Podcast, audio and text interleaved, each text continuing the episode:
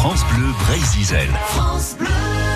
On continue à découvrir les présalés dans Curieux de Nature avec RL Belloni et Anthony Sturbois qui sont à Ilion sur la réserve naturelle nationale de la baie de Saint-Brieuc dans les présalés justement, dans la toute petite zone de présalés accessible car la quasi-totalité des 125 hectares de, de présalés de la baie sont en zone de protection renforcée, ça veut dire qu'on n'y va pas. Alors qu'est-ce que c'est un biotope en danger, Anthony?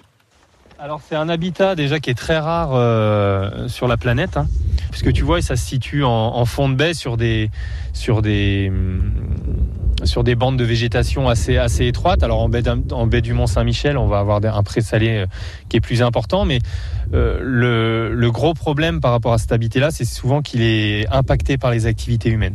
Là, on a la chance d'avoir en baie de Saint-Brieuc un, un présalé de 100, à peu près 125, 130 hectares, euh, qui est, qui est pas impacté par les activités humaines, puisqu'il n'y a aucune activité humaine qui s'y déroule.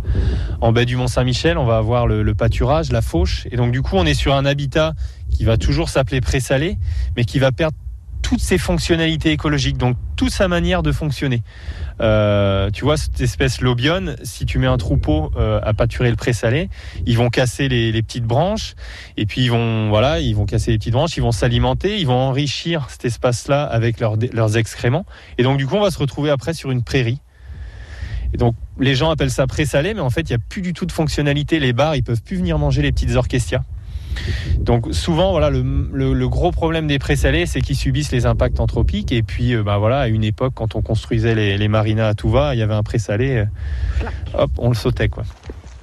Donc là, on arrive sur une, arrive sur une autre graminée, c'est la Puccinelli, qui pousse dans les présalés, souvent en association, enfin souvent, qui peut être en association aussi avec euh, avec l'obione. Ça, c'est une espèce qui peut être consommée par les canards herbivores. Donc des fois, on les voit dans les présalés s'alimenter là-dessus.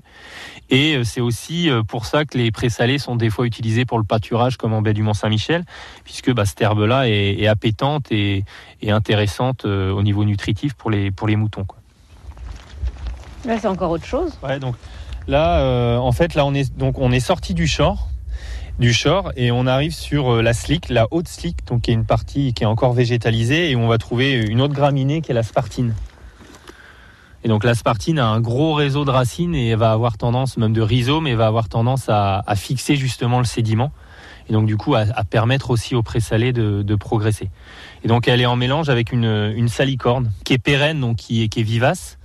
Euh, et sinon cet habitat-là, il peut être aussi euh, caractérisé par la présence de salicornes qui vont être annuelles mais qui poussent plus tard en saison.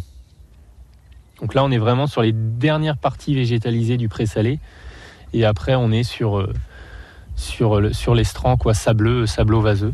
Le présalé n'aura plus de secret pour vous hein, d'ici quelques jours. On continue demain et après-demain sur France Bleu Brésil avec Anthony Sturbois qui est chargé de mission scientifique pour Vivarmor Nature et gérant de la réserve naturelle nationale de la baie de Saint-Brieuc.